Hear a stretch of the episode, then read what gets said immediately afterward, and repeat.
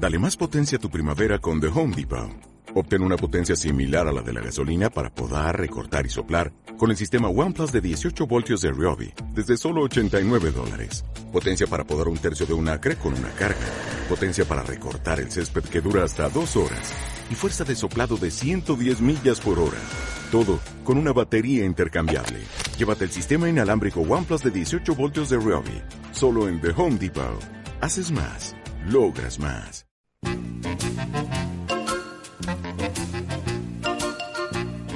Hola, gentecilla especial. Aquí estoy otro domingo más contigo en CLM Activa Radio, la radio más activa y social de toda Castilla-La Mancha. Bienvenidos de nuevo a los emocentecitos con calma de Susanita.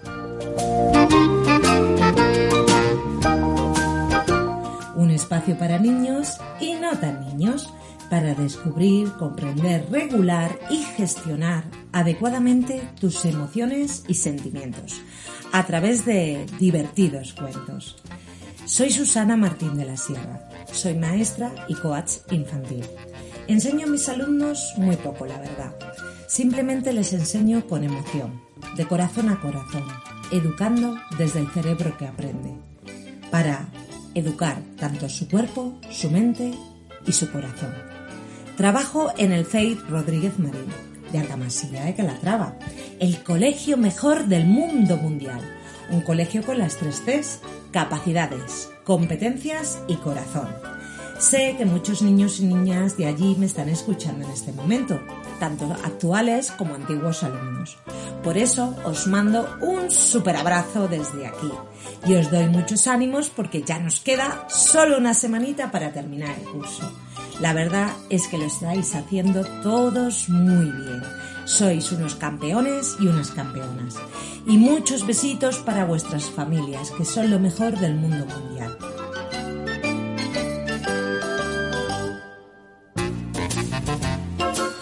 La semana pasada hablábamos del miedo por segunda vez consecutiva, del miedo a la oscuridad y a seres imaginarios. Con el cuento que escuchamos descubrimos un secreto súper importante. A todos los monstruos les da miedo la oscuridad. Y aunque ya sabemos que los monstruos no existen, este cuento nos ha enseñado también a aprender algo importante. Todo el mundo tiene miedo. Sí. Y no es valiente aquella persona que no tiene miedo. No, no es lo que te han contado. Las personas que a pesar de tener miedo siguen haciendo cosas son las más valientes del mundo. Esta es la lección que me gustaría que te llevaras hoy. Hay muchos tipos de miedos. No solamente está el miedo a las brujas, a los monstruos, a seres malignos o imaginarios, no. También está el miedo a equivocarse. El miedo a no ser querido, aceptado, este miedo, la verdad que sí que nos da mucha guerra. Y lo tiene todo el mundo. Lo tienen los mayores, los pequeños, los jóvenes, los ancianos. Da igual la edad que tengas. Y además es un miedo que no es fácil de reconocer o identificar. A veces llegamos a tener miedo a todo y dejamos de ser nosotros mismos. ¿Os acordáis del cuento de Yo voy conmigo? ¿Por qué la protagonista deja de ser ella al final? Pensarlo un momento. Pues por el miedo a no ser querida, a no ser aceptada. Los miedos, sabéis que a veces nos movilizan, nos hacen actuar ante peligros. Pero si son miedos imaginarios, a veces nos quitan cosas, nos paralizan, hacen que dejemos de ser nosotros mismos. Hay mucha gente que tiene miedo de equivocarse. Sobre todo, esto os puede pasar en el cole, cuando estáis haciendo algún examen, cuando el profesor os saca la pizarra, cuando tenéis que hacer solos en casa la tarea. ¿Qué sucede en ese momento? Pues lo más seguro es que te invada un sentimiento de miedo a que se rían de ti, miedo a que tus padres o el profe te regañen, miedo a suspender, ¿verdad? Eso es porque anticipas lo que va a pasar. Y el miedo se convierte en algo muy grande, muy grande, que llega a bloquearte y te impide hacer muchas cosas. Y es que nuestro cerebro se agita mucho cuando empezamos a inventar este tipo de miedos y anticipar cosas negativas que nos pueden pasar. Es lo mismo que le pasaba a León. ¿Os acordáis del cuento La calma de León? ¿Os acordáis del frasco de la calma? Bueno, pues cuando tenemos mucho miedo, nuestro cerebro se bloquea de la misma manera que cuando nos enfadamos. Y ya sabéis lo que hay que hacer cuando el cerebro se bloquea, ¿no? Pues sí, hay que tranquilizarse, respirar, buscar un momento de calma para que nuestro cerebro se reinicie y vuelva a funcionar bien. No olvides todos los truquitos que te voy dando en mis programas, porque sirven para todo tipo de emociones y sentimientos complicados que se puedan presentar en tu vida. Ya sabes que no podemos evitar sentir tristeza, rabia o enfado. Pues igualmente, no podemos evitar sentir miedo. No es bueno negar lo que uno siente, ya lo sabes, no es algo saludable. Es como querer negarse a ser uno mismo. Las emociones son tus amigas, te dan información de ti y de lo que está pasando en tu entorno y en tu interior. Solamente tienes que aprender a escucharlas, porque si no, no se van a ir. No vale con que las ignores o las apartes, no, no, no, no vale con eso. Para eso tienes que aprender, primero, para escucharlas bien, a calmarte. Es lo primero que tienes que hacer. Tienes que aprender a quitar tu mente, silenciar lo que piensas y escuchar tu verdadera voz interior. La calma hoy en día es un superpoder, no lo olvides. Una persona fuerte y valiente no es la que nunca siente miedo. No, no es esa persona que nunca siente rabia, tristeza. No, es esa persona que a pesar de esa rabia, de esa tristeza y de ese miedo, sigue adelante. Porque consigue escuchar a sus sentimientos, calmar su mente y actuar como tiene que actuar. Esa es la verdadera felicidad. Ese es tu verdadero poder. Esa es tu libertad. No lo olvides. No es lo que te pasa, sino lo que tú acabas haciendo con lo que te pasa. Tú al final eres el que eliges lo que quieres sentir. Por eso hay que aprender a estar calmados para identificar lo que sentimos, aceptarlo y luego actuar en consecuencia. Por eso hoy quiero hablarte del miedo a equivocarte.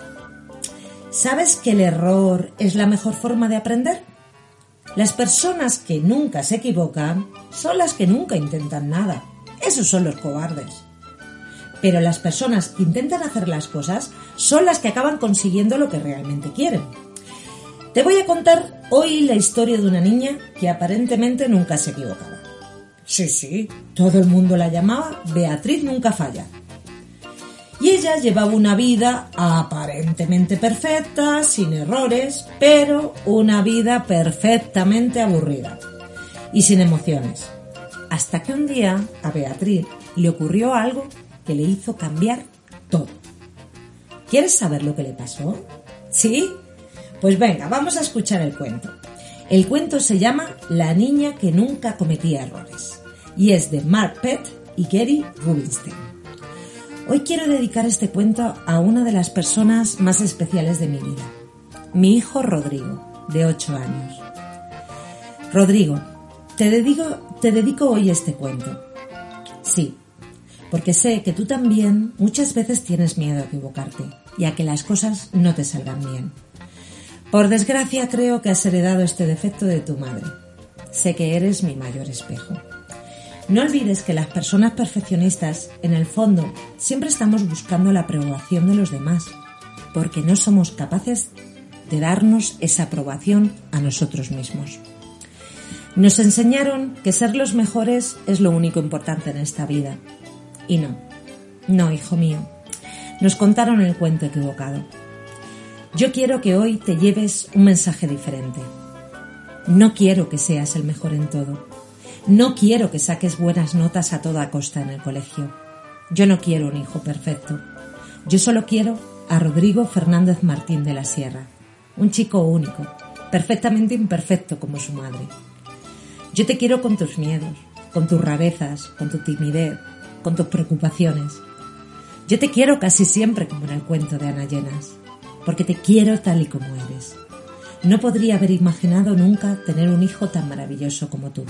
No lo olvides. Y tampoco lo olvidéis vosotros. Nadie os quiere perfectos, ni vuestros padres, ni vuestros amigos, ni vuestros maestros en el cole.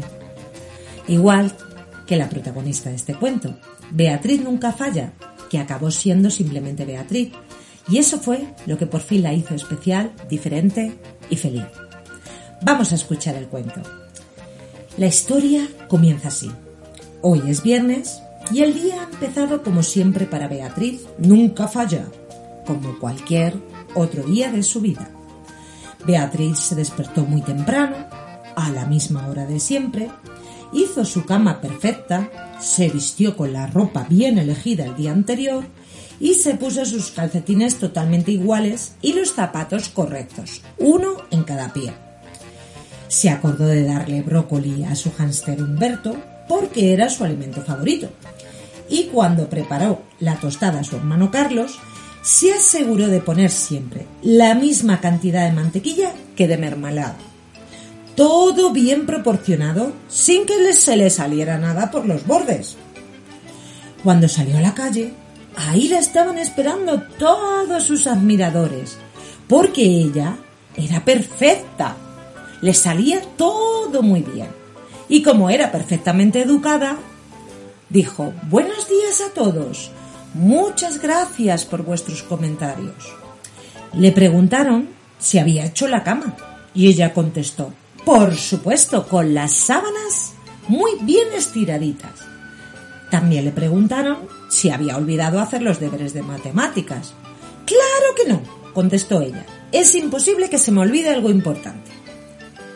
¿Qué tal se presenta el espectáculo de talentos de esta noche, Beatriz? Estoy totalmente lista para ello, perfectamente preparada, contestó sonriendo, pues ya llevaba más de tres años seguidos ganando el concurso con su espectacular actuación de malabares.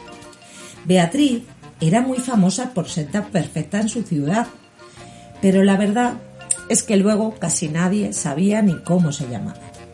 Solamente la conocían como la niña perfecta, la niña que nunca cometía errores porque hasta donde les alcanzaba a todos la memoria, Beatriz nunca, nunca se había equivocado.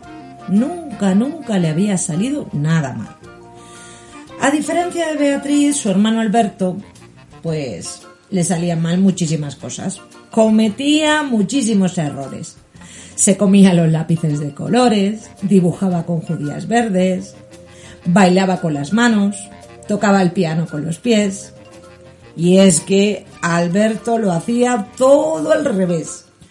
Pero eso a él no le importaba. Le encantaba cometer errores y además se lo pasaba estupendamente. En el colegio Beatriz tenía dos grandes amigas, Emilia y Sara. Juntas formaban un grupo de cocina. Y ese día iban a cocinar unas estupendas magdalenas de chocolate. Para ello necesitaban cuatro huevos, Beatriz se acercó a la nevera y tomó con muchísimo cuidado los cuatro huevos más grandes que encontró. Pero cuando volvía con los huevos, ¡zas! resbaló y los cuatro huevos salieron volando. ¡Oh no! Beatriz estaba a punto de cometer su primer error. Pero no lo hizo. No, no, no. Consiguió coger de nuevo los cuatro huevos antes de que cayeran al suelo era increíble. Esta chica es que nunca se equivocaba. Uf, ha faltado poco, pensó ella. Y fue así como el resto del día Beatriz no paró de pensar en su casi error. De vuelta a casa, vi a sus amigas que estaban patinando en el parque. Ven con nosotras, Beatriz. Lo estamos pasando muy bien, dijeron sus amigas mientras se caían una y otra vez inundadas de grandes carcajadas. Beatriz al verla rebalando y cayéndose constantemente al suelo, dijo con tono triste. No, muchas gracias chicas, pero es que a mí no me gusta patinar realmente. Pero en el fondo ella sabía que no quería patinar porque le daba mucho miedo caerse al suelo y fallar. Por la noche, en casa, durante la cena, Beatriz estaba muy callada. No había probado ni bocado. ¿Va todo bien, cariño? le dijo su padre. Estoy algo preocupada, papá, porque esta noche es el concurso de talentos y no quiero equivocarme, contestó Beatriz cabizbaja. ¿Preocupada? Hija mía, qué tontería, si tú nunca cometes errores, le dijo su padre sonriente. Beatriz intentó sonreír también, pero no le salía. No podía quitarse de su cabeza ese casi error. Ay, madre mía, ¿y si le pasaba lo mismo en el espectáculo? Estaba muy preocupada. No podía parar y parar de pensar. Después de la cena, a pesar de sus dudas, Beatriz empezó a preparar todo muy cuidadosamente para su espectáculo. Despertó a Humberto de su siesta, cogió el salero de la cocina, llenó el globo de agua. Todo estaba perfectamente preparado, como a ella le gustaba. Cuando llegaron al salón de actos del colegio, Beatriz sentía muchos nervios en el estómago. La sala estaba más llena que nunca de gente. Ay, madre mía, qué vergüenza si me equivoco hoy. Se van a reír de mí, pensaba. Esperó a que empezara a sonar la música del espectáculo de juegos malabares y salió al escenario. ¡Oh, mirad! Es la niña que nunca comete errores, dijo una mujer en voz muy alta. Sí, es ella. Seguro que todo le sale perfecto. Ella nunca se equivoca, dijo otro hombre. Cuando la música empezó a sonar, Beatriz lanzó a Humberto por los aires y después lanzó el salero y seguidamente hizo lo mismo con el globo lleno de agua. Beatriz no perdía el ritmo. Lo hacía perfecto. El público estaba entusiasmado. Pero, de repente, Beatriz notó algo raro. La sal del salero no era blanca. ¡Oh, no! Se había equivocado. Había cogido el bote de pimienta de la cocina. La pimienta se estaba saliendo. Madre mía, madre mía. La pimienta se salió y se metió en la nariz de Humberto, que de repente sintió unas enormes ganas de... de... estornudar. ¡Ah! Humberto se asustó tanto con su propio estornudo que se agarró con sus uñas al globo y de repente... ¡Plas! El globo se explotó. Y sobre la cabeza de Beatriz cayeron los restos del globo, el agua, la pimienta y Humberto empapado. ¡Oh, no! Por primera vez en su vida Beatriz había cometido un error. Y se trataba de un error muy grande. La música dejó de sonar.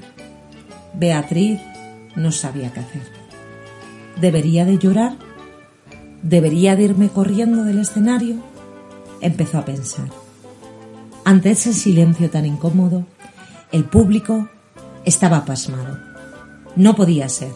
La niña que nunca cometía errores se había equivocado. Beatriz miró a Humberto. Humberto la miró a ella. El pelo de Humberto estaba empapado como el suyo. Los dos estaban llenos de pimienta y trocitos de globo. A Beatriz de repente se le escapó una risita. La risita acabó siendo un poco más grande y se convirtió en una risotada. La risotada se hizo más y más grande y acabó en grandes carcajadas.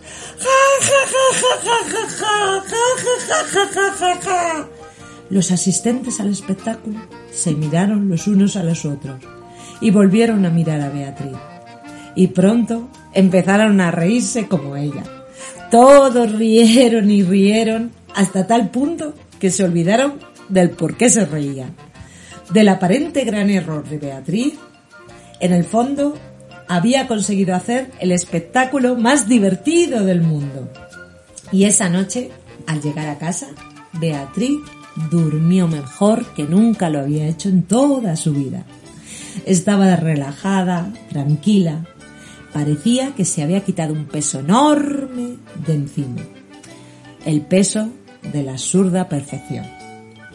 Por la mañana Beatriz se despertó. Era sábado. No sabía ni qué hora era. Miró por la ventana y vio que ya no había ningún admirador suyo esperándola. Y en el fondo se sintió aliviada. Ya no tenía que demostrar a nadie que era la niña perfecta que nunca cometía errores. Y qué relax, qué paz sintió con ello. Comenzó a vestirse, se puso un calcetín de cada color, los primeros zapatos que encontró y encima se los puso al revés. Pero le daba igual. Bajó con su hermano Alberto a desayunar y prepararon las tostadas echando mucha más mermelada que mantequilla, tanta que se salía de los bordes pero estaban deliciosas. Se ensuciaron como nunca, pero no pasaba nada. Habían disfrutado un montón con ese desayuno. Limpiaron todo y se fueron al parque a buscar a sus amigos. Beatriz se atrevió por fin a patinar. Se cayó al menos unas 300 veces seguidas, pero ella sabía que ya no pasaba nada, porque equivocarse no es algo malo, es algo necesario para aprender y ya nadie jamás llamó a Beatriz la niña que nunca cometía errores. Ahora Beatriz era simplemente Beatriz, una niña feliz y no tenía ya que intentar ser otra cosa. Y colorín colorete, por la chimenea sale un cohete. ¿Te ha gustado el cuento? Espero que sí. Y también espero que hayas aprendido bien la lección que encierra. Es más importante ser feliz que ser perfecto. Todo el mundo se equivoca. Y eso no es nada malo, es algo bueno y necesario para aprender. Nunca tengas miedo a equivocarte. No dejes de hacer lo que te gusta por miedo. ¿Qué pasa si algo sale mal? Pues nada, no pasa absolutamente nada. Lo único que va a pasar es que lo puedes volver a intentar de nuevo las veces que haga falta. Siempre tienes el poder de elegir empezar de nuevo. Sobre todo cada día que amanece, porque está lleno de oportunidades. No lo olvides. Ser feliz es lo más importante, mucho más que ser perfecto, porque la perfección no existe. Y para que no te olvides de esto, te voy a dejar ahora una hermosa canción que se titula La felicidad.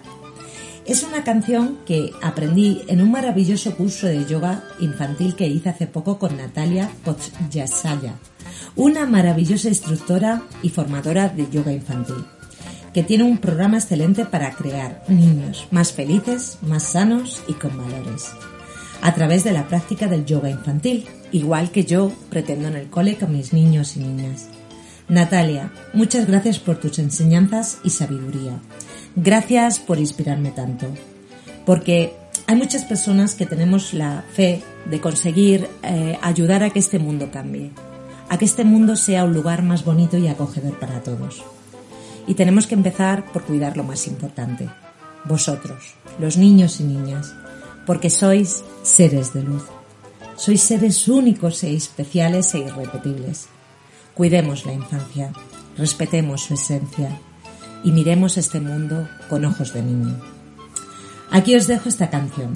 Yo la uso en el cole con mis niños y niñas. Póntela cada día que sientas que te has olvidado un poquito de ser feliz. Y no olvides que la felicidad está dentro de ti, no la busques fuera. La felicidad está en ti, en tu luz interior. No la busques en la aprobación de otros o en la necesidad absurda de ser perfecto. No dejes que se apague esa luz nunca. Un besito y hasta la semana que viene. Te quiero mucho.